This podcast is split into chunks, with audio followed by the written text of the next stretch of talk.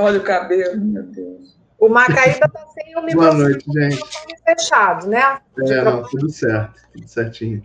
Bom, pessoal, boa noite a todo mundo, a todos e todas que nos assistem aqui ao vivo no canal do Instituto de Economia da FRJ. Esse é o nosso terceiro Sistema Financeiro em Debate, um programa aqui que a gente trouxe é, e vai transmitir quinzenalmente, sempre às quintas-feiras, às 19 horas, ao longo desse primeiro semestre de 2021. A ideia desse programa né, é debater questões relevantes envolvendo o sistema financeiro internacional, o sistema financeiro brasileiro, numa linguagem descomplicada e acessível.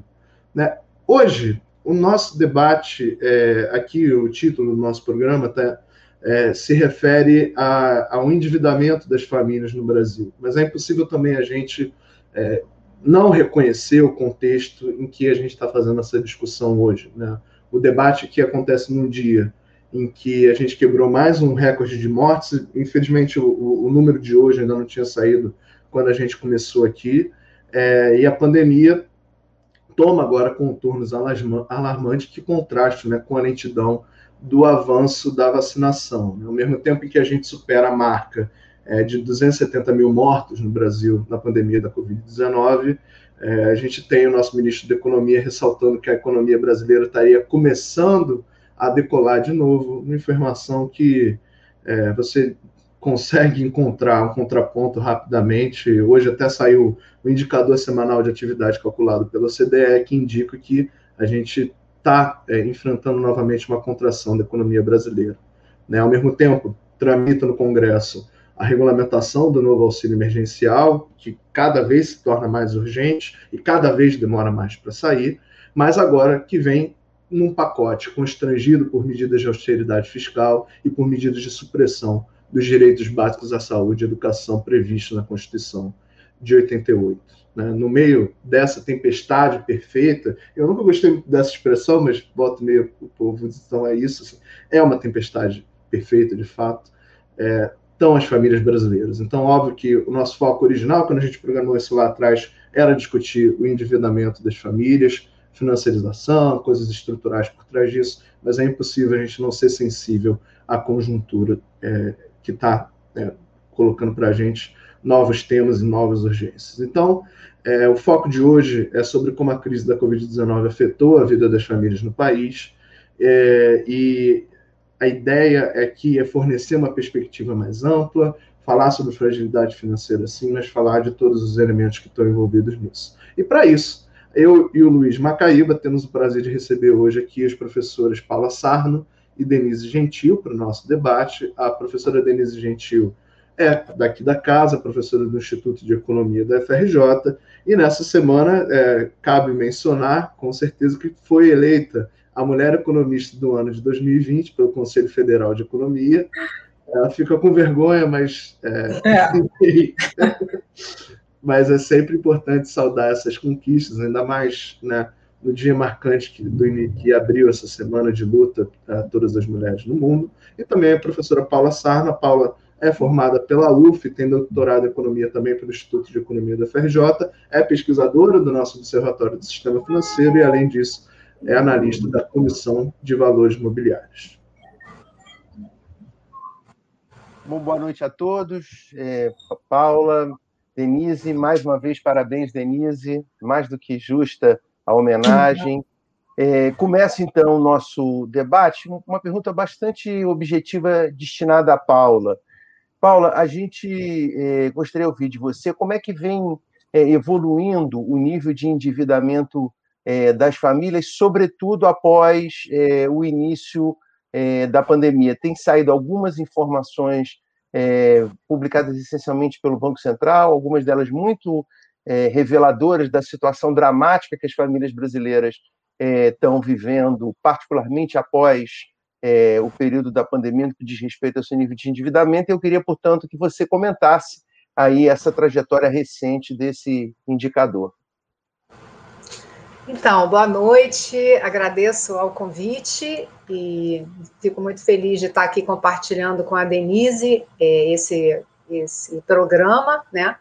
É, e vou tentar falar rapidinho, fazer um resumo aqui de como é que estão as situações e o que, que os dados estão apontando para a gente, né? É, primeiramente, é importante dizer que a gente é, veio de um ciclo de crescimento né, da participação do crédito no PIB da economia, é bastante expressivo esse crescimento, né, no, no processo de crescimento da economia. O crédito foi é, uma característica marcante desse processo. É, a gente tem uma, uma estagnação desse processo de crescimento com a recessão de 2014 2016 é, e, mas não tivemos um retorno do nível de endividamento das famílias ao nível anterior né, ao processo de crescimento. A gente vive, tem um processo de mudança estrutural importante de ser dito aqui, que passa por duas características que vão estar aqui no debate certamente presente em vários momentos, que é o processo de bancarização da população brasileira, né? É, da presença, é, é, da participação dessa é, população né, na, na, como usuário do sistema bancário, né? E o outro, a outra característica importantíssima é o, o, o crédito consignado, né? Que muda muito o quadro do crédito da pessoa concedido à pessoa física no país, né? Ele cresce durante todo o período a partir de 2003, 2004, quando ele foi criado e ele ultrapassa todas as fases da economia, vivendo um processo de crescimento, seja no crescimento da economia, seja na recessão, seja no período posterior. E ele tem um papel importante hoje também. Então, a gente é, viveu esse arrefecimento né, do crédito, da expansão do crédito com a, o processo recessivo, mas a gente observa no período é, é, é pré, né, é, da pandemia, em 2019, já uma clara tendência de crescimento do endividamento das famílias. Tá? Então, a gente percebe isso na participação do crédito da pessoa física livre no PIB, a gente observa isso no nível de endividamento das famílias, que é uma variável importante que o Banco Central divulga, né? que é, se refere ao saldo da dívida sobre é, a renda acumulada durante 12 meses da família, e a gente observa um crescimento do comprometimento da renda das famílias com o pagamento de serviço das dívidas. Então, a gente entra na pandemia já num processo de crescimento do endividamento das famílias. É. E o que a gente observa ao longo desse ano que a gente viveu, né, é é, a continuidade e a, a, aceleração desse processo. Né? Essas variáveis é, expandiram, o nível de endividamento da, das famílias é, frente à renda chega a 55%, é o maior nível da série, né? E se a gente observa as diferentes modalidades de crédito é, é, que são oferecidas à pessoa física, a gente tem algumas características importantes de serem pontuadas. Né? É, primeiro, é interessante a gente perceber, e é uma característica que a gente é bastante perversa do crédito concedido à pessoa física, que é a, a participação é, das pessoas é, mais vulneráveis é, como é, tomadoras do crédito rotativo, do crédito que tem, é, o que, que tem um custo mais caro e que é mais de curto prazo. Né? E o que a gente observa no, no período 2020 é que o crédito concedido, é, cartão de crédito rotativo, né, ele, é, ele tem um crescimento no período pós-início da pandemia, o seu saldo, né? E a partir do momento em que o auxílio é liberado, você tem um decréscimo desse saldo, né? E você vive esse processo enquanto o auxílio é oferecido, e a gente já percebe no começo desse ano o aumento do saldo desse crédito, do crédito de do saldo do cartão de crédito rotativo novamente, né? Que é quem tem as taxas mais altas de juros. Então, o auxílio ajudou nesse processo, com certeza, para as famílias mais vulneráveis, mas a gente vê claramente, é, primeiro, quem usa logo esse crédito, que é o de é, o que se chama de um crédito de má qualidade, né? E como que o auxílio fez diferença. Além desse, dessas modalidades, a gente vê o crescimento do crédito consignado, do crédito não consignado, do crédito não consignado associado a negociações de dívida, é, que parece ter dado alguma é, flexibilidade para a pessoa física no seu começo, algum conforto na sua negociação, mas é, ele já demonstra um crescimento do nível de inadimplência já no final de 2020. Então, a gente tem, é, é, já se calculava, né, em 2019, a Serasa soltou, um número de 63 milhões de pessoas é, que estavam é, com dívidas em atraso é, ou negativadas. Acredita-se que metade desses 63 milhões são super endividados, e é o que tudo parece, é, em 2020 isso cresceu, né? Então, eu acho que a gente pode dizer que a situação certamente piorou. É, a, o fato de que você teve uma queda da massa salarial e um aumento das dívidas, obviamente, nos é, aponta que há um, um, aumento da fragilidade financeira das famílias, né? numa expectativa de decréscimo, é, de continuidade do processo de decréscimo dessa massa salarial é, certamente as condições para que as famílias possam cumprir as obrigações que contraíram ao longo desses anos e as necessidades que podem aumentar, né, no sentido de contraírem mais, mais dívidas ainda para sua própria sobrevivência, é, a partir desse ano que estamos e quando o auxílio finalmente se esgotar, eu acho que é um quadro bastante grave e bastante sério e a gente pode aprofundar outros detalhes dessa discussão é, mais para frente aqui do programa. Tá, para fazer um bate-bola, então, Paulinho, eu vou, eu vou trazer o, essa, mesma questão, essa mesma questão, mas com uma perspectiva mais estrutural é, para a Denise. Né? Eu acho, é, Denise, na sua visão, assim, esse processo de endividamento, de aumento do endividamento durante, de aumento da vulnerabilidade das famílias durante a pandemia da Covid-19, obviamente ele já era esperado. Óbvio que o auxílio atenuou, de certa forma, isso no momento, mas já no segundo momento, já no segundo auxílio, né, no auxílio 2.0 ali, com um valor mais baixo, e agora com atraso nesse, nessa terceira rodada, é, a situação de precariedade das famílias começa a, a, a, a, se fazer cada vez mais, a ser vista cada vez mais a olho nu. Né? Mas esse processo todo, ele também tem elementos estruturais e de longo prazo que ajudam a condicioná-lo. Então, é, quais fatores que você acha que ajudam a explicar é, a ampliação do endividamento das famílias brasileiras, é, a situação com que as famílias brasileiras tiveram que se deparar durante a crise da Covid-19 e como é que se relaciona a situação do estado de bem-estar social no Brasil, principalmente nos últimos anos?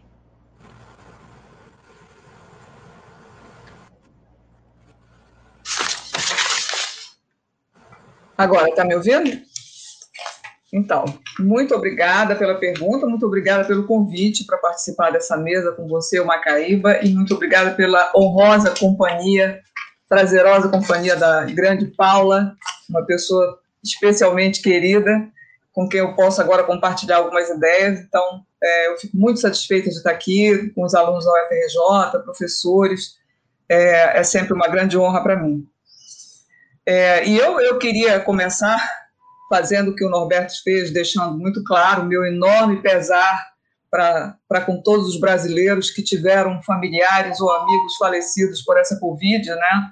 É, eu digo isso com profunda dor, com muita indignação, porque realmente o Brasil assumiu o, epi, o epicentro dessa pandemia uh, no mês de março de 2021, né? É, e isso faz com que a gente tenha mais de uma pessoa morta por minuto. Né? Quer dizer, o Brasil tem 2,7% da população mundial, mas tem 18% é, do total de mortes internacional. Então, nós chegamos num, num patamar que era inimaginável que o, a irresponsabilidade na gestão da coisa pública, na gestão da saúde, na gestão da economia, pudesse atingir de forma tão violenta a nossa população. É realmente uma imensa tristeza o que nós estamos passando. E não é fácil a gente é, é, respirar fundo e continuar debatendo os temas econômicos. Então, eu parabenizo o Norberto e o Macaíba por manterem essa dinâmica, por manterem esse fogo dos debates acesos, é, mesmo no momento de tanto constrangimento emocional que a gente está passando. É, Norberto, indo à sua pergunta diretamente agora, é, não é novidade que nós estamos entregues a uma política macroeconômica de três séculos atrás, é, uma, que é uma verdadeira fábula de manipulação em favor das elites financeiras desse país, né, que adotam uma política e um comportamento hiperradical, né, que atingiu agora o paroxismo dos seus instintos mais predatórios de enriquecimento nessa pandemia. Né? É, essa fábula trágica do conservadorismo prega uma austeridade fiscal, evidentemente, para o andar de baixo. Né? O andar de baixo é teto dos gastos, para o andar de baixo é um auxílio emergencial de 250 reais, para o andar de baixo é flexibilização das regras trabalhistas, para o andar de baixo é arroxo no pagamento de tributos, e para o andar de cima não há austeridade fiscal. Para o andar de cima é perdão de dívidas tributárias, ausência completa de qualquer limite para os gastos com juros, né, é o câmbio super volátil, que na verdade é, tem uma flutuação que favorece a especulação financeira, certo? Enfim, baixa tributação de riqueza, vários mimos fiscais e monetários para as elites financeiras que compõem lá o menos do que 1% da nossa pirâmide social. É, e agora isso se tornou, é, quando eu digo que foi levado ao paroxismo, é a PEC 186, que está sendo votada definitivamente hoje no segundo turno da Câmara, que é, é na verdade, uma peça né, é, de desumanidade e de é, total descontrole da maldade, né, como se o inferno tivesse sido aberto e todos os demônios estivessem percorrendo é, os corredores do Congresso Nacional. Mas, enfim, num cenário é, é, de crise, já seria esquisito adotar uma política fiscal contracionista. Agora, num cenário de crise total, né, crise social, política, econômica, sanitária, ambiental, jurídica, isso já é alguma coisa assim é, exclusiva da sociedade brasileira, porque é, denota né, um suicídio coletivo, a proposta de um suicídio coletivo. Né? Uma política insana que vai na contramão de tudo que está sendo feito no resto do mundo e, sobretudo, na contramão daquilo que recomenda o FMI. Mas por que, que eu estou fazendo essa introdução para falar de crédito?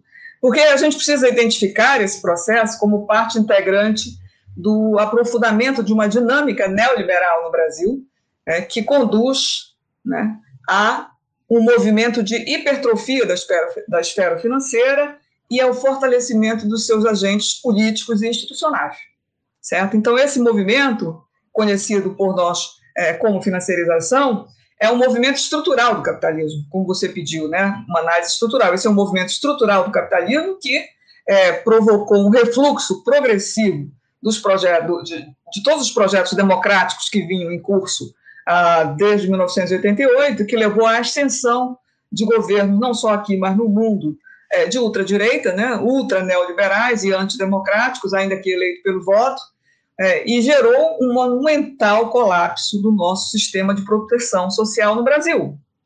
Várias reformulações foram feitas na Constituição Federal de 88, e o sistema de proteção social brasileiro só não é uma página em branco por um milésimo, porque tudo que está, as normas que estão lá dentro são particularmente inacessíveis é, para a classe trabalhadora. Então, essa financiarização ou dominância financeira né, é muito bem definida por um colega nosso chamado Miguel Bruno. Né? Ele diz a existência de um ambiente macroeconômico e estrutural em que as alternativas de liquidez são mais atraentes em termos de risco e rentabilidade do que o investimento produtivo. É, então, os recursos disponíveis para investimento, eles passam a ser usados na, é, preferencialmente pela compra de ativos financeiros, títulos públicos, ações, debêntures, derivativos, né, que são negociados no mercado secundário, bolsa de valores, mercado secundário de títulos públicos, debêntures, etc., e que tem um efeito muito é, severo sobre a sociedade. Primeiro, um baixo e instável crescimento econômico. Segundo lugar, uma especulação desenfreada que leva a várias crises financeiras. Em terceiro lugar, a elevação brutal da taxa de desemprego e a queda dos salários. Em quarto lugar, uma também brutal concentração da renda, tanto do ponto de vista pessoal quanto funcional. Em quinto lugar, uma deterioração das finanças públicas, seja pela queda das receitas, seja pelo aumento das despesas financeiras. Né? É, e, por fim, né, esse, essa situação leva a um aumento do endividamento das famílias, que é uma das características é, que a gente vai estudar aqui hoje à noite, que a gente vai debater aqui hoje à noite. Quer dizer, nós temos é, na financiarização, uma das características dela é o aumento é, do comprometimento da renda das famílias com o pagamento de dívidas, né? E o endividamento das famílias pobres e de classe média é um desses lados que expressam o domínio do capital, do que a gente chama de capital portador de juros. Né? Os marxistas chamam capital portador de juros ou, ou crédito, certo? E que, junto com o capital fictício, passaram a liderar a, a toda a dinâmica de valorização e de expansão do capital é, no mundo, mas no Brasil de uma forma é, bastante irracional e agressiva, a partir dos anos 80. Então, o aumento do consumo das famílias com base no crédito é resultado da pobreza e do alto desemprego provocada por esse DNA do capitalismo.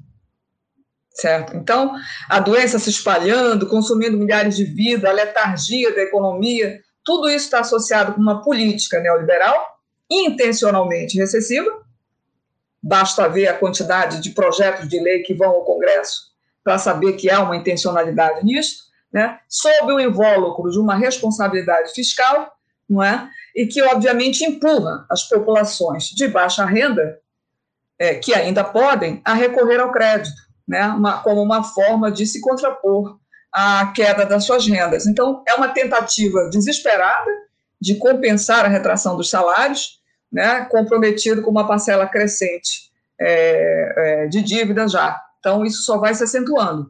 Né? Em síntese, o endividamento das famílias é uma consequência da, da austeridade fiscal imposta pela lógica financeira, que asfixia as, as atividades econômicas, reduz a oferta de bens públicos reduz o valor das transferências de renda e o número de beneficiários para as famílias. Então, nós estamos diante de uma questão que não é meramente técnica, que não é, é que não tem áreas de cientificidade é, e nem de moralidade, mas nós estamos diante é, de uma financiarização que é uma questão estrutural no capitalismo contemporâneo e a sua prática não é uma alocação neutra de capital. É, a sua prática é uma expressão de classe. A sua prática é um mecanismo de controle de classe. Né? A sua prática é uma certa racionalidade, que não é fortuita nem ocasional. Né? Então, trata-se de escolhas arbitradas por um Estado é, gerenciado pelas finanças, tomado pelas finanças, né? É, que contraria, né, que vai no sentido totalmente oposto aos interesses e às necessidades da ampla maioria da população, porque é, essas políticas são políticas manipuladas pelas finanças, né, é, que levada ao limite, né, levada ao extremo, como está sendo levado agora, que nós estamos assistindo no Brasil, é uma política liberal, neoliberal que provoca a eliminação populacional, que provoca o descarte de uma parcela da sociedade que se tornou excedente, que se tornou indesejável, que perdeu função para o capital, né? perdeu utilidade para o capital e que, portanto, vai ser destinado ao descarte pelas políticas que o Estado coloca em marcha. É, não vamos minimizar as circunstâncias, eu não estou aqui para minimizar nada. Né? Eu estou aqui para fazer uma leitura indignada e científica, com base nos números, né, de que a pandemia serve para mostrar a face real e mais cruel do neoliberalismo e do capital financeiro, que é o descarte populacional. Alguns chamam isso de genocídio, eu estava ouvindo o Nicoleles, é, num vídeo mandado para mim até pela professora Jennifer, dizer o seguinte: olha, até o final do ano, nós vamos atingir o patamar de 500 mil mortes. E isso é um patamar considerado genocídio. Tá certo? Isso é considerado um nível de mortes tratado como um nível de genocídio. Né? É, mas isso não acontece é, porque existe um vírus. O vírus está aí, mas a forma como a crise econômica e a crise é, sanitária que decorreu deste vírus nos afeta diz respeito diretamente às políticas que o governo põe em prática.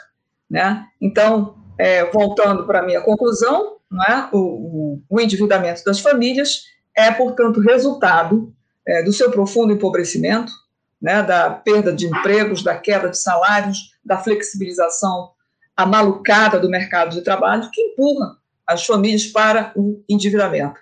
né, é, na tentativa desesperada de complementar a, a, o seu consumo dos bens mais elementares de sobrevivência.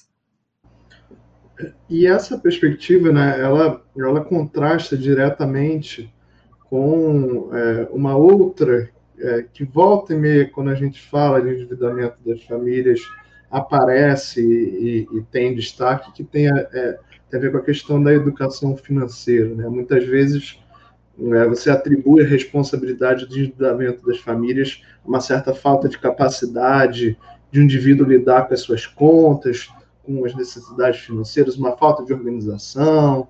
Né? A, a educação seria não um, né, mas o caminho que se prega para que as famílias pudessem sair dessa situação de superendividamento, de precariedade. E a, a partir dessa perspectiva mais crítica, é, também, é, colocada pela Denise, é, Paula, como é que você enxerga né, essa discussão sobre educação financeira e quais os limites que você vê é, nessa estratégia, vamos dizer assim, é, nessa economia precarizada, marcada por tanta desigualdade, como a Denise acabou de colocar para a gente? Deixa eu aproveitar, então, Norberto, porque eu acho que eu vou colocar um segundo tema que é correlato com esse, que as professoras Denise e Paula podem aproveitar. Né? Outra é, questão que, toda vez que se discute o tema da, do endividamento das famílias, é, aparece é a questão da inclusão financeira. Quer dizer, a inclusão financeira como sendo algo desejável, como sendo algo benéfico, como sendo algo que permite aí as famílias que não são bancarizadas a acessar determinados produtos e é, serviços oferecidos pelo sistema bancário. Eu também gostaria de ouvir das professoras Paula e Denise qual é a opinião que elas têm desse discurso de inclusão financeira, é, em que ponto, até que ponto isso é positivo para as famílias, até que ponto isso pode, na verdade, significar um aumento da fragilidade financeira desses entes. Então, eu acho que esses dois pontos são muito importantes para essa discussão. Acho bem feliz essas perguntas é, que vocês fizeram. É, eu entendo que nesse contexto todo, né, que a professora Denise descreveu, é, que estamos vivendo, né, na situação da economia, da perda dos empregos, da precarização do mercado de trabalho, da queda no nível de renda do nível de desocupação né, da mão de obra. É, é importante que a gente consiga ver o processo de, de endividamento das famílias é, não como uma questão individual, né, é, mas como uma questão social.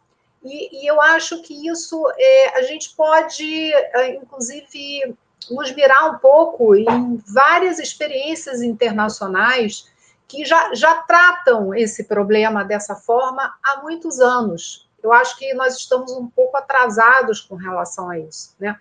É, em vários países é, já existe é, uma legislação que entende que a questão do superendividamento é uma questão que merece um tratamento por parte do Estado. Né?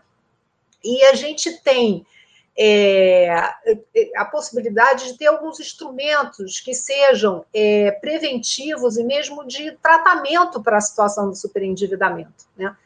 É, é, incrível que a gente esteja totalmente é, descoberto nesse sentido. Né? Fora algumas, algumas iniciativas do judiciário de tratar essas famílias que desesperadas vão pedir é, socorro, né? É, nós não temos uma regra, uma lei que, que possa, é, de fato, protegê-los e, e tirá-los dessa situação de uma forma organizada. Então, a gente tem algumas. É, a gente tem um projeto de lei, inclusive, o 3.515, que foi aprovado pelo Senado em 2015, que está para ser votado na Câmara, que é uma reformulação do crédito de, do, de, do, do Código de Defesa do Consumidor, introduzindo algumas questões relacionadas ao crédito e algumas preocupações muito básicas é, apontadas pelo Instituto de Defesa do Consumidor mostra que estamos é, numa situação com vários problemas com relação a isso. Né? Então, existe é, uma, uma provisão de informações ainda bastante deficientes do ponto de vista daqueles que fornecem o crédito para a população que é, deveria obter esse crédito, né? É, além disso, além das informações que são, é, não são todas que é, seriam necessárias para o entendimento daquele contrato ali, é, há também alguma publicidade, né? que tenta vender o, o, o, crédito fácil e tenta estimular como se uma série de consequências não existissem ali, né? E também não há nenhum processo de conciliação global daquelas dívidas e uma possibilidade de renegociação por parte das famílias, né? Então eu entendo que assim é, as, as denúncias e os, os, todos os trabalhos de pesquisa que o Instituto de Defesa do Consumidor levantou com relação aos problemas que existem, é, nos fazem pensar que, de fato, é, todo o processo que se teve de expansão do crédito no país, ele, ele de fato precisa de regras que possam minimamente defender né, aqueles é, que tomam os recursos, de que fazem parte de setores mais vulneráveis da população. Né? E, e eu acho que essa discussão é, da inclusão financeira, né, ela, ela entra dentro disso, né? Se a gente olha qual é a população é, desbancarizada, né? A gente tem um, levantamento feito pelo Instituto Locomotiva, que saiu os resultados no ano passado, é, a respeito, acho que foi 2019, aliás, é, a respeito de quem é a população desbancarizada, né? É, e aí você consegue perceber que é uma população que vive, em geral, é, mais no interior do país, é, que tem uma renda é, mais baixa, né, que está, na verdade, é, envolvida no mercado de trabalho de uma forma precária, né, em atividades é, que são de ambulantes ou são autônomos ou tem trabalhos esporádicos, né? Então, é, essa população vulnerável, que não é, é insignificante, são 45 milhões, é, como é que vai ser a inclusão financeira dessa população, né? Como é que pode se dar a inclusão financeira dessa população? Quer dizer, quais as preocupações que a gente deve ter quando a gente pensa nesse processo, né? É, existe é, já uma experiência que foi, inclusive, é, relatada pelo próprio é, Ministério do Desenvolvimento Social à época, de tentar é, incluir financeiramente é, os usuários do Bolsa Família, incluindo no, no, no na, na, conta, na Caixa Fácil, né, a conta da Caixa Econômica Federal, e esse, esse processo ele foi avaliado pelo próprio Ministério como tendo sido negativo, porque essa população, na verdade, acabou se endividando, obtendo serviços inadequados às suas próprias necessidades e tendo um grau de incompreensão muito grande acerca de como é que tudo aquilo funcionava, né? Então, é, e eles é, fizeram essa autocrítica, estavam já começando a implementar um projeto totalmente diferente do que, que seria, né, de fato, é, uma, uma inclusão financeira daquela população. Né? Então, eu acho que isso é, é, é, um, é um processo é, bastante preocupante que não que é, pode trazer talvez mais problemas do que soluções, né?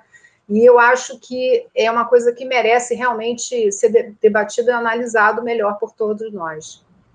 Ou seja, não, na verdade, esse, essa coisa, primeiro, né, questiona-se essa ideia de inclusão financeira como panaceia, como remédio para todos os males, e também coloca em perspectiva que educação financeira, talvez, beleza, você já tem um problema educacional que é muito relevante, muito grande, né, que passa por aspectos gerais, você talvez até tenha um problema de educação financeira específico, mas a oferta de serviços financeiros também é problemática, a oferta de crédito, a oferta desses outros serviços, seguros e tudo mais. Denise, o que, que você poderia falar para a gente sobre isso? É, em primeiro lugar, a gente não tem um problema de falta de educação financeira, a gente tem um problema de falta de acesso da população aos direitos sociais mais básicos que alguém pode necessitar, não é? É, sobre esse assunto, é, Norberto, Macaio e Paula, existe uma, um trabalho excelente desenvolvido pela professora Helena Lavinas há um certo tempo, inclusive ela escreveu um livro em 2017 é, chamado The Takeover of Social Policy by Financialization, que faz um relato muito interessante de como as famílias pobres foram enredadas nesse processo de, de endividamento. E elas foram exatamente cair nessa armadilha quando o Estado se retira como aquele que é o agente assegurador da, da transferência de renda, do emprego justo, com salários dignos, e, enfim. E ela tem uma tese que eu gostaria até de, de, de relatar aqui, que é a metamorfose que a política social foi sofrendo a partir do ano, dos anos de 2004 para frente, né? de forma intencional ou não, a julgar quem quiser. Eu acho que o Estado está sempre abrindo o mercado final, financeiro para o setor privado. Evidentemente, esse é um dos papéis que o Estado é, exerce, é uma das funções do Estado para qualquer autor que estuda é, financiarização. O Estado é um agente que abre caminho, inclusive é, abre caminho entre a população pobre para que ela se divide para é, é, reservar mercados novos é, para o capital financeiro. Então, a professora Helena estabeleceu uma conexão entre a política social e o endividamento das famílias, mostrando que, por exemplo, é, as transferências de renda como Bolsa Família, benefícios de prestação continuada, seguro-desemprego, aposentadorias, pensões e até o crescimento real do salário mínimo que aconteceu entre 2003 e 2016, né, é, foram utilizados para que a população pudesse acessar o crédito para consumo. É claro que isso permitiu é, a inclusão no mercado de consumo de massas de uma parcela significativa da população, 40 milhões de pessoas acessaram é, o mercado de consumo de massas.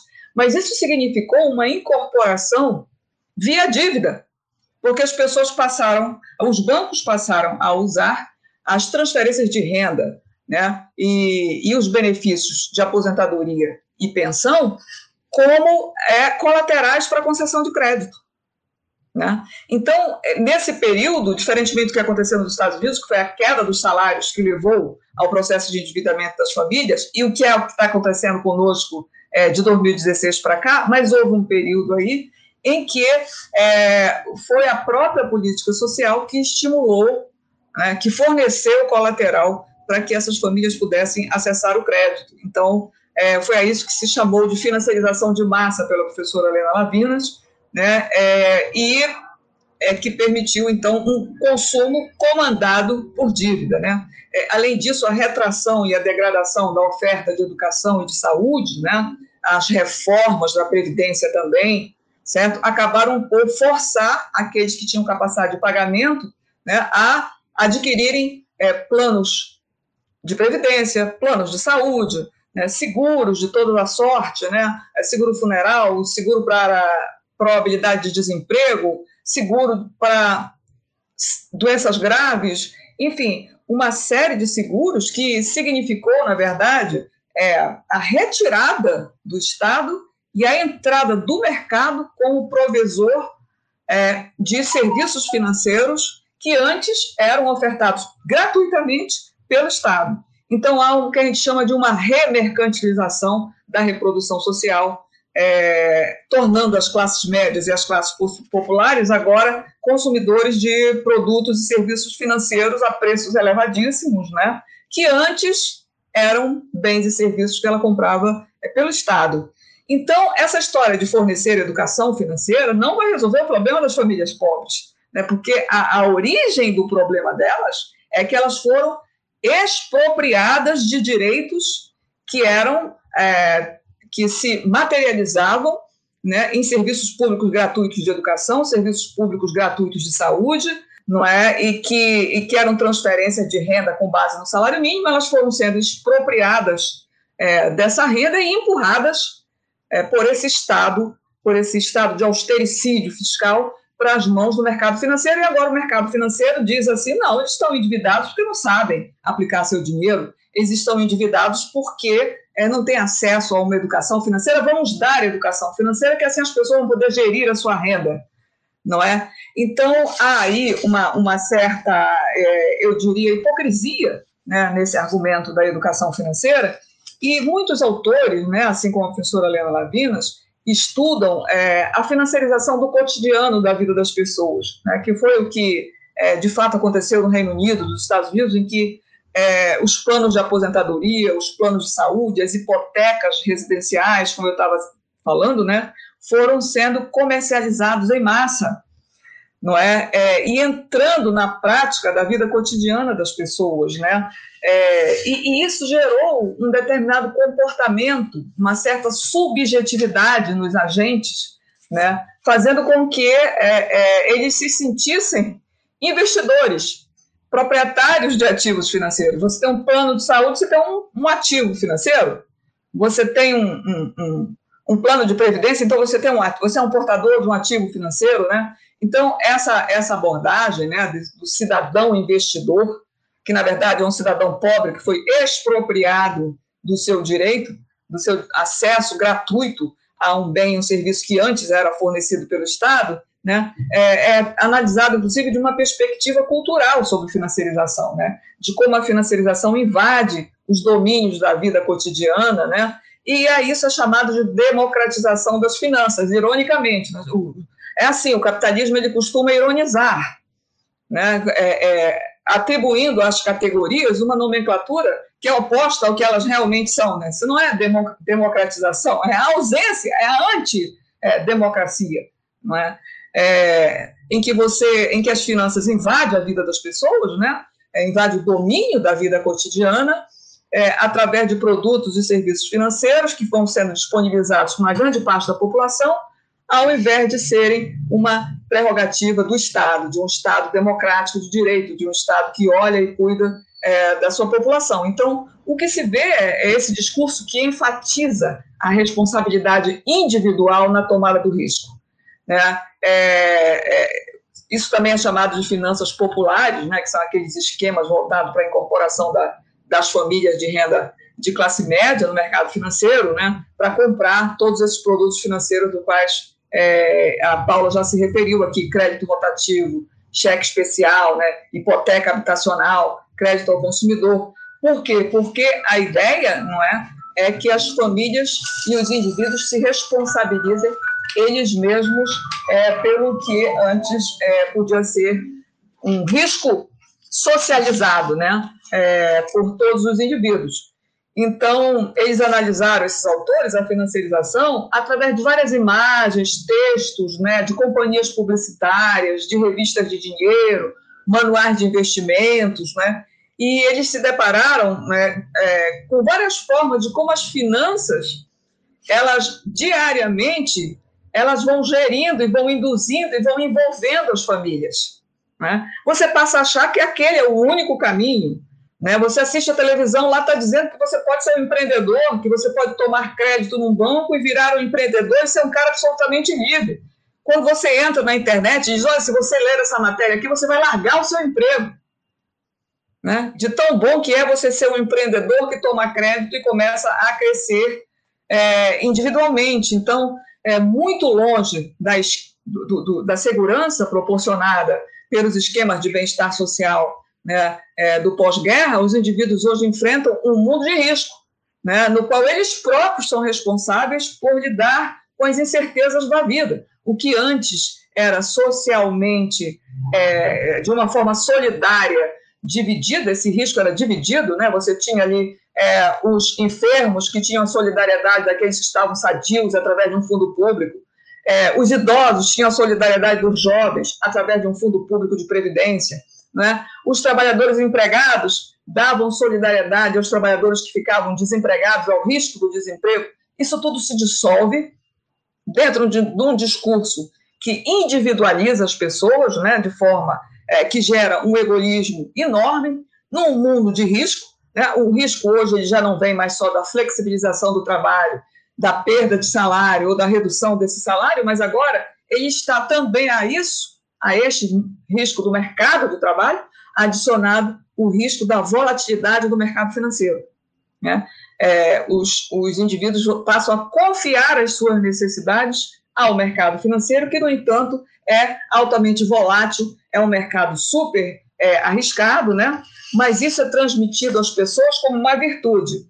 O risco é uma coragem, certo? O risco é, a possibilidade que, que você tenha de acontecer alguma coisa no mercado financeiro não deve ser temido por você, ao contrário. Né? É, esse risco deve ser encarado é, pela essa teoria das finanças como um risco que os indivíduos precisam correr, no pain, no gain, não tem essa frase horrorosa, né? como um risco que os indivíduos têm que, que atingir para ter um retorno do investimento necessário para ele se, se autossustentar. Então, veja, criou-se a figura do sujeito investidor, né? Que é aquele indivíduo autônomo, né? que assegura a sua própria sobrevivência, correndo risco é, no mercado é, e um risco no seu ciclo de vida através da boa alfabetização financeira e da autodisciplina. Né? Se ele fizer isso, ele está salvo. Né? O resto é da sociedade pobre, necessitada, que se dane. Então, o que se destaca é a natureza individualista desse discurso da educação financeira. Né? É, cada um é, tem que agir por sua conta própria, né, para o benefício de si mesmo e da sua família, é, deixando as famílias que não têm sequer a oportunidade de acessar escolas decentes, né, que não têm sequer a necessidade de um chão de Estado, eu digo chão de Estado para um SUS, chão do Estado para uma quadra de esporte, chão de Estado para colocar uma carteira e estudar. Essas pessoas são estimuladas né, pela ideia de que o mercado financeiro pode resolver o problema delas se elas pouparem, se elas forem disciplinadas e se elas tiverem visão de risco. Então, é, é, é realmente uma tragédia o que as finanças fizeram com a humanidade. Né? É, e desafiar essa financiarização do cotidiano não é uma tarefa fácil, eu acho que nem sequer é uma tarefa é, para uma ou duas décadas, né? para tirar, retirar as pessoas comuns desse estado de vulnerabilidade e de risco financeiro em que elas se encontram é, por não possuírem mais é, os seus direitos sociais que já tiveram, que essa sociedade já teve, já disponibilizou no pós-guerra, né, e que foi completamente degradado, é, destruído pela lógica das finanças e do neoliberalismo. Deixa eu é, pular aqui para dentro com um ponto também em relação a isso. A gente está é, falando isso ainda, eu acho que é, de um jeito um pouco como se isso tivesse afetado é, a população como um todo. E óbvio, eu sei que não é isso que você quer sugerir no seu discurso, mas a gente está, é, quando a gente coloca em termos gerais, a gente fala toda a população passou por isso. Mas óbvio que, é, dada a desigualdade que existe, as desigualdades não só de renda, mas a desigualdade é, de gênero, desigualdade de raça, desigualdade de. Enfim, a gente pode continuar com uma lista enorme disso, mas esses marcadores, essas, esses fatores também influenciaram né, é, esse processo de desmonte do estado de bem-estar social, o processo é, de ampliação do endividamento, de ampliação do acesso a finanças por determinadas parcelas da, da população, e são fundamentais para a gente entender é, também as perspectivas para o futuro. Né? E aí, de repente, direcionando para a Paula, Paulinha, como é que é, você ver esses fatores, essas desigualdades de gênero, de raça, como é que isso afeta a situação dos indivíduos e das famílias nesse processo, né? E no, na ampliação do endividamento, e o que, que você acha que pode ser feito é, para atenuar essas desigualdades, para a gente não ficar também só é, nessa linha de, de, de, de desconstruir? O que, que você acha que dá para fazer nesse caso? Paulo, deixa eu pegar uma carona é, nessa questão levantada aí pelo Norberto, incluir também é, um pedido para que vocês comentem é, um conceito que o Banco Central é, recentemente de, é, disponibilizou em relatório é, sobre essa questão de endividamento, que é o conceito de é, endividados de risco. Queria também que você explicasse um pouco aqui para os nossos ouvintes o que são os endividados de risco e de que maneira a pandemia eventualmente impactou esse, esse grupo social. É, então, é, come, começando sobre essa questão das desigualdades e o, o endividamento, né? Eu acho que é, é, uma questão extremamente interessante, porque os dados que a gente é, tem, os dados agregados de crédito, quando a gente observa eles, eles, é, eles realmente não permitem com que a gente veja né, claramente é, como é que é que isso está se dando, né, do ponto de vista é, num primeiro plano, para a gente conversar, do que diz respeito aos diferentes níveis de faixa salarial, por exemplo. Né? É, infelizmente, a gente não tem uma série muito grande com relação a isso nos dados do Banco Central, mas as, os, os anos em que a gente consegue observar isso, é muito claro, por exemplo, que o nível de comprometimento da renda com o pagamento dos serviços das dívidas é muito mais elevado nas faixas salariais mais baixas da nossa população. É, então, assim, é, veja que fica muito claro que realmente o nível de endividamento é diferenciado com relação à população nos efeitos que isso traz, né, para a forma com que é, essas, a população tem que lidar com o seu orçamento financeiro. Né? Além disso, também, quando se abre mais as informações, é possível claramente perceber: existem dois estudos do Banco Central, é, um focado no ano de 2017, outro em 2018, e nos dois você consegue perceber que, por exemplo, o cheque especial, quase metade dos tomadores é, do cheque especial à época estavam em, na faixa até dois salários mínimos. Né? E também consegue se perceber, em outro estudo do Banco Central, que a utilização do crédito, cartão de crédito rotativo, ele vai certamente tendo uma participação maior nessa utilização, quanto mais precário no mercado de trabalho é a posição daquele indivíduo. É, então, é, você veja que os créditos que são oferecidos no sistema bancário, os mais caros, e a gente sabe que a nossa taxa de juros é, inclusive, né, a mais cara, uma das mais caras a nível, inclusive, mundial, né? É uma enorme perversidade que a nossa população de mais baixa renda é, seja exatamente a quem está pagando essa taxa de juros, né? Eu acho que esse é um mecanismo, não só que alimenta a desigualdade, como certamente é um mecanismo que aprofunda essa desigualdade, né? E um outro, uma outra característica que eu acho muito fundamental da gente perceber é que quando a gente fala da precarização do mercado de trabalho, como uma característica é, é, bastante evidente da nossa economia recente, essa precarização ela implica necessariamente que as famílias necessitem se endividar não somente pelo gasto objetivo de sobrevivência que elas têm que ter em decorrência da queda do, da sua renda, desemprego, etc., mas para que elas entrem nesse mercado de trabalho precarizado, né? É, como ambulantes, como é, trabalhadores autônomos e entregadores, etc., elas precisam se endividar, né? Elas precisam de uma receita adiantada para viabilizar os instrumentos para que ela exerça essa atividade precária no mercado de trabalho, né? Então, é, é, eu me lembro de um evento no que eu participei, na qual a mãe disse: não, para que o meu filho tivesse emprego, eu tive que comprar uma moto para ele e tive que é, comprar é, aquela caixa na qual entram os alimentos que são entregues, ou aluga a caixa, enfim, depende do esquema. Então, veja bem, essas famílias elas passam a, a, a não, não conseguir é, deixar de estarem enredadas no crédito, né? Então, eu acho que isso é, é um ponto é, bastante importante da gente é, também ter em vista também, né? Que reforça toda essa ideia de por que que a questão do endividamento não é uma questão individual, né? É uma questão é, é, deve ser entendida, no meu entendimento, como uma questão é, social, né?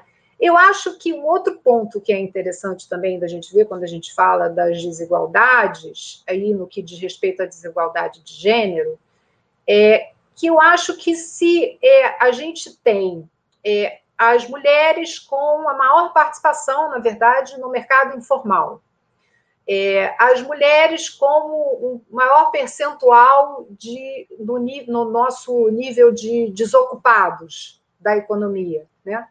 As mulheres como aquelas que, que ganham pior do que os homens, né? E, por outro lado, a gente tem 45 milhões de famílias nesse país que têm as mulheres como a referência, né? Como a responsável da família, né? É inevitável que a gente imagine que as mulheres estarão mais expostas a toda essa necessidade de endividamento, né, para que possam é, dar conta das necessidades da sua família, né? E, e, e, as estatísticas, a gente não consegue ter isso é, por faixa salarial, mas as estatísticas do Banco Central demonstram que é maior o número de mulheres é, com dívidas né, no sistema bancário, ou menos a gente tem essa informação do Banco Central. Então, eu acho que, sem dúvida, é, é a situação que a gente vê com relação é, ao endividamento, ela tende a aumentar um conjunto de desigualdades, né? Na medida em que ela, ela tem a, a, forma com que a população mais vulnerável está inserida nesse contexto do endividamento é bastante diferenciada da forma do que a população que tem é, a sua renda é, é, estável, constante, né, que pode é, contar com uma certa estabilidade é, no emprego e que a, a, dívida consegue ser gerenciada, né? O endividamento é um processo é, que tem a possibilidade de ser gerenciado. Seria basicamente isso que eu teria a dizer Não. nesse ponto. Eu acho que o Macaíba fez uma outra pergunta, mas talvez, não sei, valesse a pena ver se a Denise teria. É, eu não sei se a Denise quer complementar alguma coisa. É, é, eu, queria, eu queria complementar só dizendo o seguinte: que duas coisinhas. Uma é que o governo Bolsonaro, eu estou até tentando achar a notícia aqui, que ele vai lançar um Bolsa Família mais turbinado agora. Sabe qual é a turbinação que ele vai fazer no Bolsa Família? Ele vai adotar medidas que ainda estão em avaliação, mas vão talvez se confirmar, né? É, fazendo com que as pessoas do Bolsa Família consigam tomar dinheiro emprestado para usar em capital de giro e na aquisição de equipamentos eletrodomésticos para os seus pequenos negócios certo? Ele não fala em aumentar o valor do Bolsa Família para dar uma renda digna para que as pessoas vivam de forma mais decente. Um valor que já é vergonhosamente baixo. Não, isso não está na pauta. O que está na pauta é o seguinte: crédito para as pessoas que vão receber o Bolsa Família. Certo? Então, quer dizer, é, é como diz é, uma autora que, que eu gosto muito aqui, que é a Soderbergh. Ela diz o seguinte: olha, o crédito ele é um mecanismo de expropriação de classe, certo? Por isso é que não aumenta o valor do Bolsa Família, por isso é que não aumenta o valor do salário mínimo, por isso é que não há uma política salarial. Há uma política de extração e expropriação desta renda para o mercado financeiro. É isso que é o crédito. Então, agora já está no alvo aqui a, o crédito das, para as famílias do Bolsa Família. Eu não queria deixar de passar também, já que a gente já está é, se aproximando do final, é, de falar do, do, do, endividamento do FIES, né, já que alguns alunos é, assistem, né, é, houve um aumento muito grande das dívidas do FIES registradas no Brasil. Né? É, até abril de 2020, por exemplo, o país tinha 3 milhões é, de contratos inadimplentes e o número é 91% maior do que no, período, no mesmo período é, de 2019. Né? Então, os dados foram é, obtidos, eu obtive aqui é, na internet, né? e segundo o, o FNDE, que é responsável pelo programa de financiamento dos estudantes, há 53% de inadimplência, ou seja, de pessoas com mais de 90 dias sem pagamento nos contratos em fase de amortização. É, no ano passado era 47%, né? agora 53%, isso porque é, o número de contratos também aumentou. É, no mesmo período, o que, que a gente viu? Né? Uma grande evasão por causa da pandemia, né? os estudantes em massa desistem dos cursos é, privados ou trancam a matrícula, né? É, e aumentou a evasão em 32,5% em 2020, certo? Então, a situação de inadimplência e de evasão dos estudantes é, em 2020 né, fez com que se espere né, que pelo menos 30% das, das instituições privadas fechem as portas, certo? Então, quer dizer, é, um governo que não dá educação para o seu povo e que empurra, força essa população a ter que pagar pelo ensino superior, não é, com taxa de juros é, é, significativas, não é? É na verdade, tem no crédito um fator de empobrecimento. Por qualquer flutuação cíclica ou flutuação é, sanitária, como a gente teve agora, as pessoas estão fora das, das suas faculdades. Né? As pessoas estão descartadas. Né? É, 42% dos estudantes universitários devem abandonar as faculdades privadas neste ano. E o principal motivo é por não conseguir pagar as mensalidades. Então, repare, é, é, é uma tragédia. Né? Nos Estados Unidos, a dívida dos estudantes é mais de 1 trilhão e 500 bilhões de reais. Né? É, é uma dívida tão elevada que só não é maior que a dívida com hipotecas habitacionais. Tá? Então, nós transformamos um direito de acesso a um bem público numa mercadoria financeira. Nós transformamos um, um, direito que antes era assegurado, não nos Estados Unidos, nunca foi, mas no Brasil, né, nós transformamos isso num processo de expropriação das famílias, porque nem se dá vaga nas universidades públicas, ao contrário, se reduz, e ainda se oferta um crédito é, precaríssimo para universidades limitadíssimas, né, que vão comprometer muitos anos de vida desse estudante. Tem estudantes que têm dívida de mais de um milhão de reais não vão conseguir pagar nunca, porque não tem empregos também, né? Então, reparem, é uma lógica perversa né, que eu volto a, a insistir, é, decorre desse DNA das finanças impostos ao, ao capitalismo, né? E que veio numa onda tal né, que agora você está num processo de expropriação dos mais pobres entre os pobres, que são as mulheres, certo? é, é, existem os pobres, mas entre os mais pobres são as mulheres que estão lá, é, penduradas no endividamento. E são elas que são as chefes de família, são elas que são responsáveis pelas crianças. Então, nós estamos fazendo, é, é, nós estamos aniquilando com o futuro dessa sociedade. É isso que tem que ficar claro, né? É, é, essa história da educação financeira, acesso ao crédito, isso é a aniquilação do futuro de uma sociedade. É, de fato, eu não sei o que pode acontecer se a gente não, não reverter uma situação como essa. Né? Eu não sei qual é a tragédia que nós vamos deixar na história desse país, é, escrita pelas finanças. Não é só uma pandemia, né? é, é uma trajetória de tragédia social é, fortíssima. E o crédito é um dos instrumentos, um, de, um dos panos de fundo de extração é, de mais-valia, de extração de valor dessa classe trabalhadora, que é a classe que produz de fato a riqueza é, e, e tudo que nós temos diante de nós. Isso, e, justamente isso se conecta com a questão que o Maca fez, né? com a questão de como nesse processo você vai criando super endividados, como você disse, pessoas que têm uma dívida de um milhão que vai ser é impagável. Né? Essa ocorre nos Estados Unidos, é de, é, tem lá um centro heterodoxo também, o o Livre Economics Institute, que volta e meia os autores lá advogam, cancelem a dívida dos estudantes, porque é uma dívida impagável, e você impagável. acaba entrando numa bola de neve de super endividamento que é, coloca um para a pessoa conseguir sobreviver. Né? Então, até quando a gente abriu aqui a live, tinha um, um, um comentário do, do Sérgio, assim, é, que, bom, a gente tem um problema muito sério aqui, né?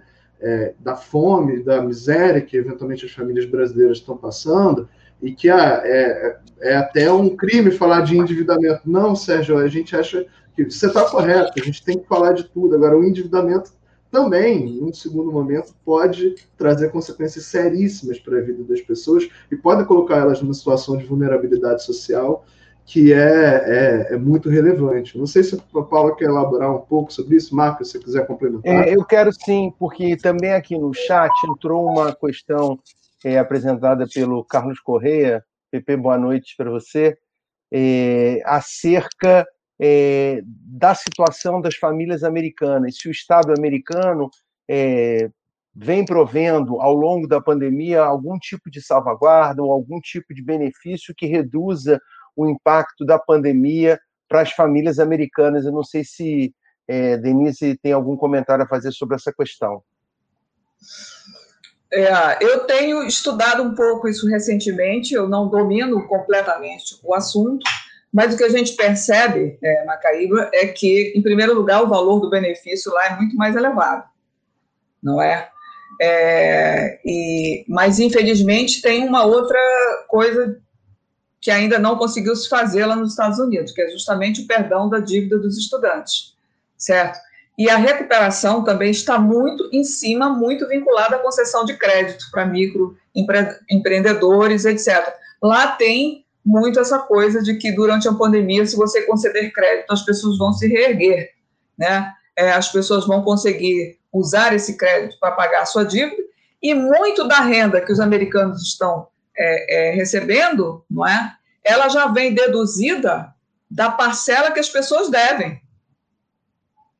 Né? Isso aí é um, é um segundo problema, certo? Então, é, eu, eu, eu acho que eles, obviamente, estão com um programa inédito é, para salvar a sua população, mas tem muitos furos, né? Tem muitos problemas nessa, nessa a quantidade de, de recursos que já foram despejados na, naquela economia como auxílio emergencial é realmente significativo, né? É, o pagamento do seguro de desemprego, a renovação e etc é, realmente é, é, são valores estratosféricos, mas a lógica, a lógica não, não sofreu grande mudança, certo? A lógica ainda é, é, que o seu dinheiro vai pagar a dívida que você tem, né? É, a lógica ainda é conceder crédito como um instrumento de ampliação da demanda agregada e, e de atendimento às necessidades mais básicas, porque é, é, é interessante que eu diga o seguinte: é, as pessoas, quando ouvem eu falar assim, é, pensam, mas por que você é contra o crédito? Né? Olha só, tem que colocar as coisas é, é, no seu devido lugar. É, falar do crédito, que o crédito é uma coisa boa de uma forma genérica, né? que o crédito é bom porque ele, ele é um mecanismo necessário para o crescimento econômico, né? seja porque ele vai alavancar os investimentos produtivos quando ele vai para as mãos dos empresários, né?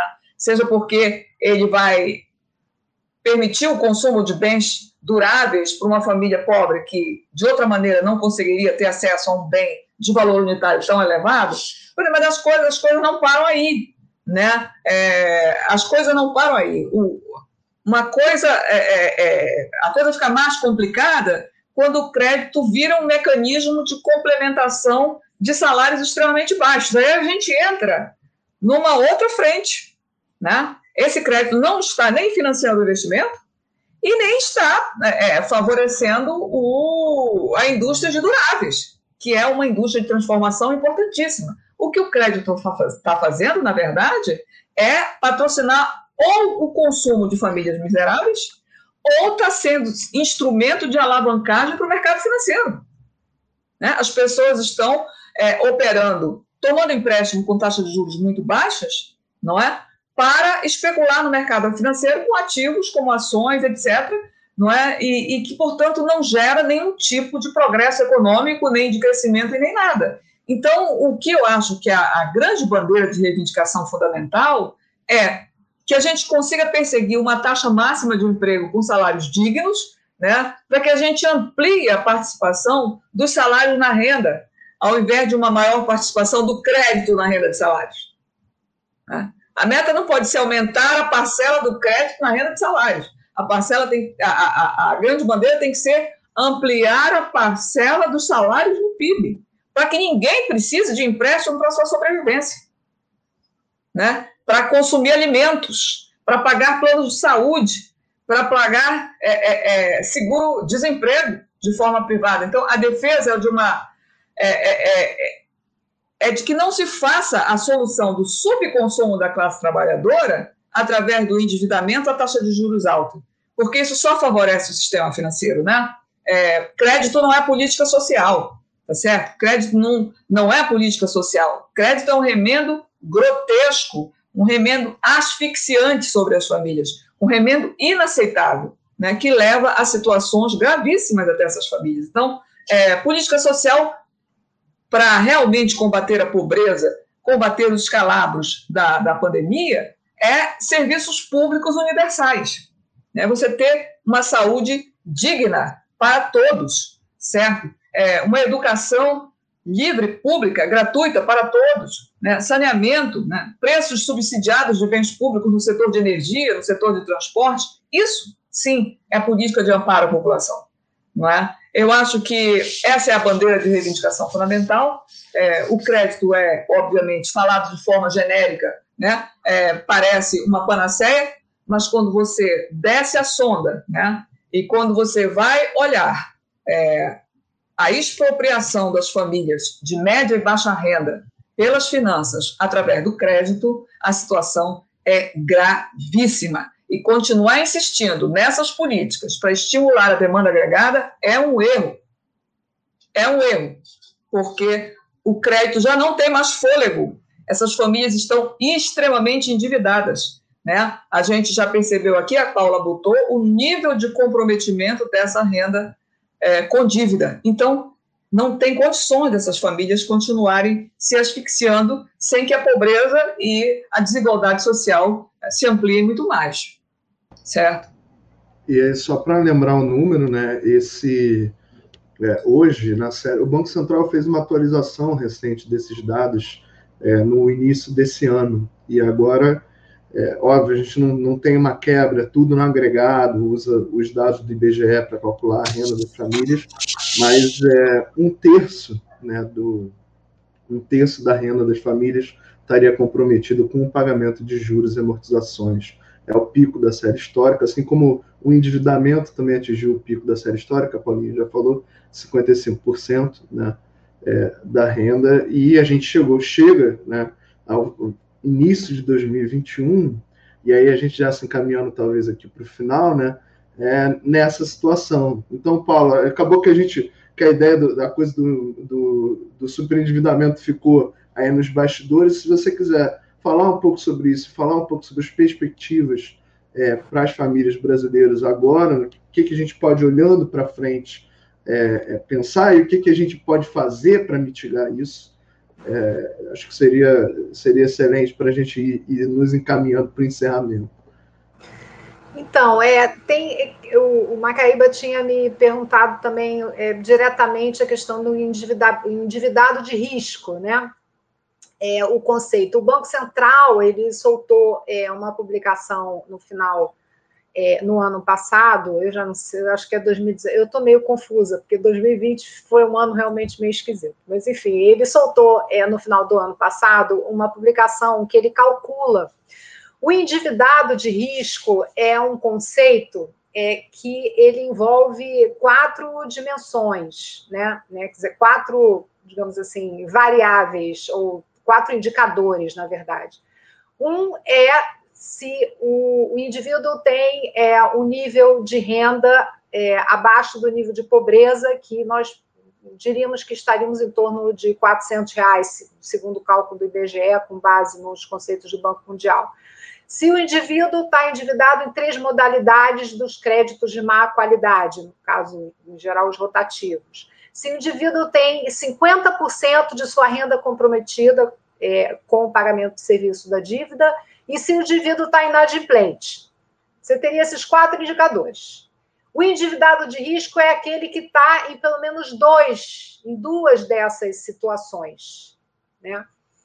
A gente pode dizer que é um, é um conceito ainda mais restritivo, né? Quer dizer, é, é aquele indivíduo que está, de fato, numa situação que está difícil de sair. Né?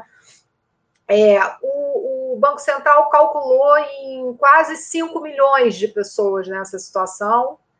É, é, isso são dados do final é, do ano, né, de 2019. O, o 10 milhões de inadimplentes, em torno de 10 milhões de inadimplentes, e em torno de 10 milhões com mais de 50% da renda comprometida com o pagamento de serviço da dívida. Né? A gente tem um conceito, esse conceito é um pouco mais restritivo do que o conceito de superendividado.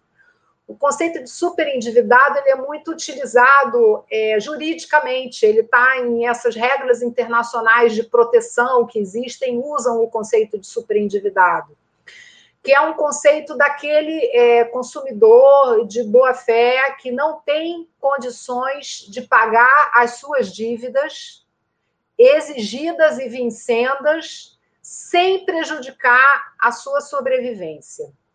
Essa é a ideia do superendividado. É, é uma, um conceito um pouco mais principiológico, né?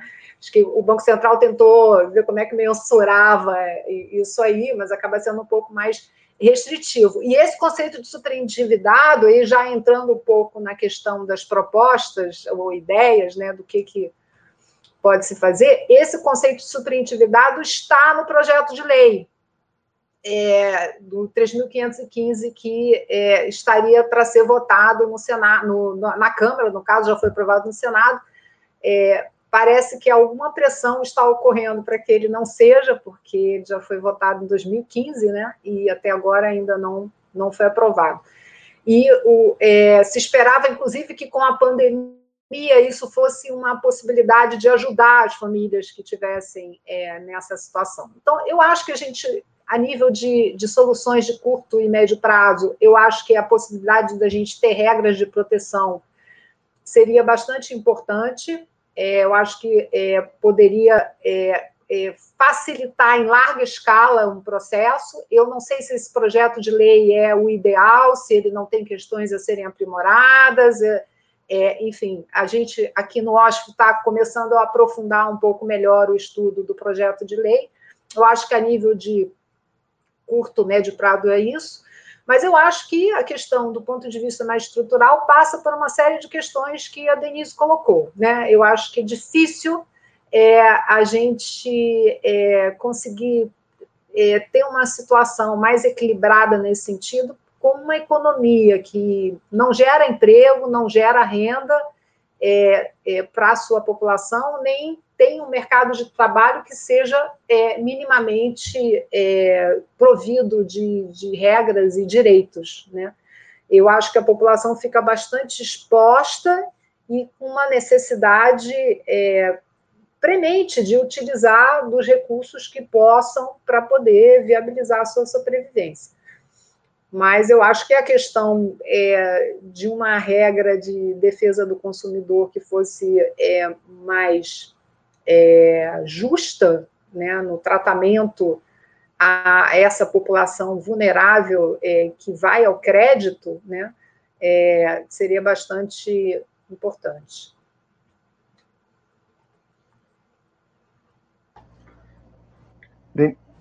Denise. Denise. Oi, pronto.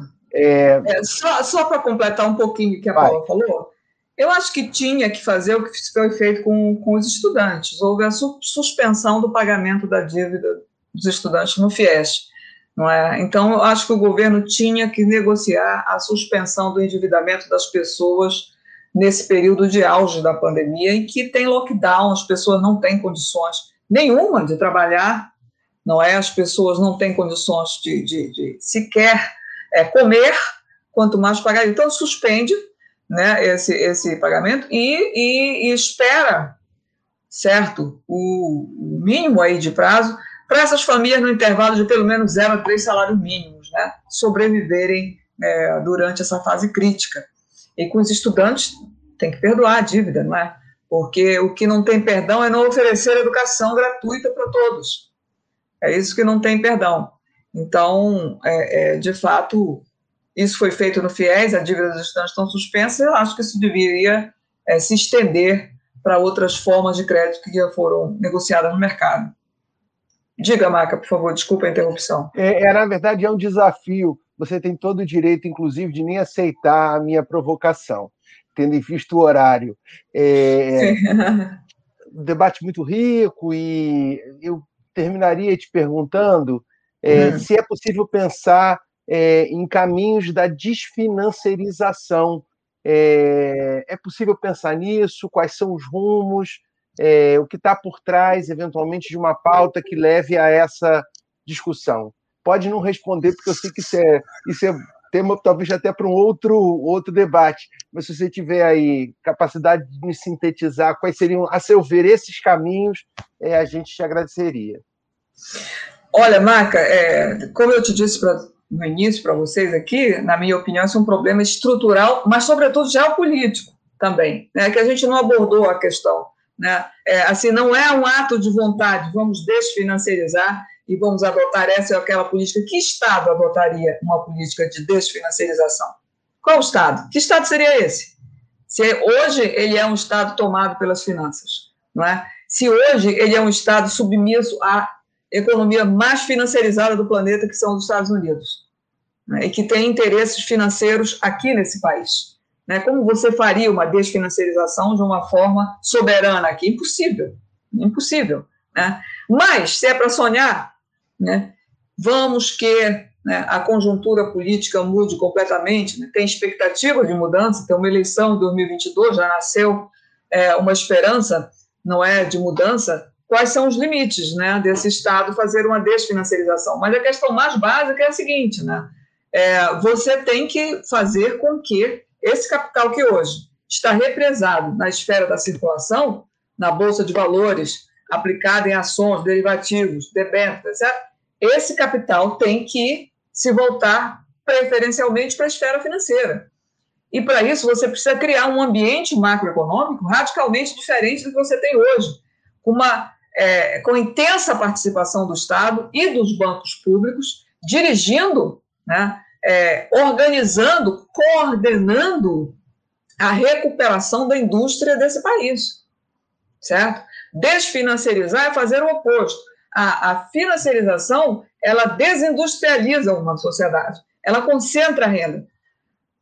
Né? É, a desfinanciarização teria que reindustrializar, né? teria que redistribuir renda, e isso implica em você atuar como um Estado ativo do lado da política tributária, principalmente, é uma mudança estrutural na política tributária, né? a volta dos bancos públicos né, para ofertar crédito dirigido para recuperar a nossa indústria, não é? recuperar os empregos industriais, né? o, investimentos maciços em ciência e tecnologia, porque a financiarização empobreceu o país do ponto de vista tecnológico, um país que não investe, que se industrializa, não tem progresso técnico endógeno não tem motor do progresso técnico endógeno.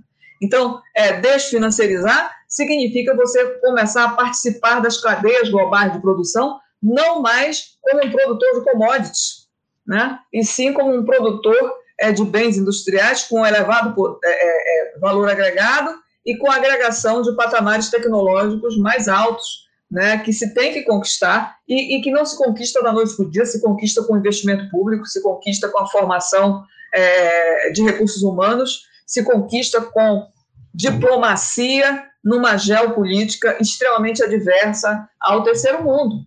Então, a, a, a desfinanciarização também implica em você obrigar, de alguma forma, pressionar os fundos é, que hoje estão é, é, aí aplicados no que for mais rentável, criando bolhas especulativas, criando é, é, oscilação no valor é, dos ativos de empresas que não têm é, nenhuma conexão com o lado real, né? É, esses fundos eles vão ter que é, estar voltados numa conexão com o meio ambiente. Né? Eles vão ter que é, também ser fundos que obrigatoriamente tenham que é, direcionar uma parte do seu patrimônio em empresas verdes, não é? estimulando essas empresas, é, empresas que tenham comprometimento não é, em recuperar essa devastação ambiental que foi feita no, no país, é, recuperar essa prática absolutamente deletéria é, de ficar investindo é, é, em fontes de energia que já estão, é, que são poluentes, né, e passarem a investir em fontes de energias alternativas, né, geradoras de outras frentes de negócios é, que são rentáveis. Outra coisa, o setor de saúde. Né, o setor de saúde precisa ser um alvo desse processo de desfinanciarização. Né? Porque nós acabamos de sair de uma pandemia e percebemos não é, que sem um sistema público de saúde universal, você não consegue sequer é, conter uma pandemia de dimensões planetárias. Se você não vacinar os pobres né, do país e os pobres do mundo, esse vírus vai ser um vírus eterno. Vai ser igual ao teto dos gastos, eterno. Né? Porque ele vai sofrer é, mutações, ele vai passar por muitas variantes, não é? é? porque ele vai se espalhar no mundo. Né? E um sistema público de saúde é o único que pode produzir, né, que pode ofertar e entregar vacinas que é, possam, evidentemente, conter uma pandemia planetária. Então, tem que se forçar esses fundos né, e, essas, e essas corporações financeiras que hoje estão voltadas apenas para esse lucro com capital fictício, a se voltarem para ah, algum tipo de cadeia industrial do setor de saúde, né, cadeia eh, tecnológica junto aos laboratórios, né, que voltem a favorecer uma forma é, humanitária de convivência com o capitalismo. Agora, é óbvio, né? Você vai dizer, ah, Denise, lindo discurso, como é que se faz isso? Só se faz isso quando o Estado é tomado é, por outra classe social. Não pode ser essa que está aí, porque essa elite é uma elite que, como eu disse no início, né, é, chegou aos estertores da sua capacidade é, é, de, de fazer maldades, né? é, de, de, de, anseios intermináveis e é, por lucro, certo? Então, não, não, tem negociação com esse tipo de esquema. Né? Não tem como você é, propor desfinanciarização com uma elite que atingiu o paroxismo da exploração. Né? Ela, só, ela só vai se curvar a um novo Estado né, que, se, que tenha dentro dele é, um outro bloco de poder que seja democrático e que se volte, de fato, é, para as grandes necessidades da população. E, bom, gente, a gente vai se encaminhando para o final. A gente recebeu mais algumas questões aqui, até perguntando sobre endividamento público é, e outras coisas. Eu até gostaria até de aproveitar a Denise, mas só que a gente realmente já passou bastante do tempo. Então, eu convido a todos que estão nos assistindo para, eventualmente, num próximo programa, a gente vai é, voltar a esse tema. E até fazendo um gancho com a Denise, a gente sempre aqui no finalzinho faz alguns anúncios, né? Amanhã a gente tem o um seminário do PPGE com o professor Caio Vital da Costa é, sobre justamente cadeias globais de valor, que se chama de upgrade ambiental, e os Objetivos de Desenvolvimento Sustentável. É, amanhã à noite também, para alguns de vocês que eu sei que já estão, o Luiz Antônio aqui comentou, do Eduardo Pinto, tem o Diário da Crise, do Dudu, toda sexta-noite às sete horas também. E aqui no Sistema Financeiro e Debate, a gente volta é, daqui a duas semanas, como sempre, quinzenalmente às sete da noite, é, alternando sempre essa, esse esquema mais mesa redonda. Hoje foi quase como uma entrevista, né, Marca? A gente dividiu aqui, de mais entrevistou do que debateu em, em si, mas no próximo a gente recebe o professor Luciano Coutinho, ex-presidente do BNDES, para discutir é, o papel do sistema financeiro no desenvolvimento econômico e, em particular, é, a discussão sobre o desmonte do BNDES, qual o papel do BNDES nesse novo contexto é, que a gente está vivendo, e depois, do, no próximo, daqui a um mês mais ou menos, né, a gente recebe o professor Luiz Fernando de Paula e a professora Bianca Ors, da Universidade de Leeds, para discutir a integração financeira brasileira, o real e as mudanças no mercado de campo. Então, espera, é, agradeço a todos que participaram, é, agradeço o pessoal da audiência, enfim, agradeço enormemente a Denise e a Paula, que são duas pessoas queridíssimas, minhas orientadoras é, de doutorado, seguraram um rojão ali para mim naquele momento. É, e parabenizo aí pelo excelente debate. Maca. É, também só quero agradecer, é, dizer aqui que do, do chat apareceram algumas ideias que já estão aqui na nossa agenda, na agenda do Observatório. A gente certamente, em algum momento no futuro, vamos promover uma discussão sobre a questão do endividamento público. Acho que é um tema absolutamente relevante que o João Paulo menciona aqui é, como uma sugestão. É, também está na nossa pauta tratar da questão das finanças verdes. A Denise fez um comentário importante da necessidade de você estabelecer mecanismos que assegurem a, o aporte de recursos em projetos que sejam sustentáveis, em projetos, projetos que tenham, estejam vinculados aí às pautas de, de, de governança, a pauta de, de é, estabilidade, enfim, tá, também estamos aí com essa temática é, para as próximas, é, para as próximas quintas-feiras. É, bom, e termino agradecendo a Paula Longa, amiga, e a professora Denise Gentil é, pelo excelente debate. Agradeço as duas e parabéns a elas. Boa noite, gente. Até mais aí. Boa noite, gente. Obrigado. Obrigada. Prazer tchau, foi tchau. todo pessoal, meu. Hein? Boa noite. Tchau, tchau. tchau, tchau. Obrigada.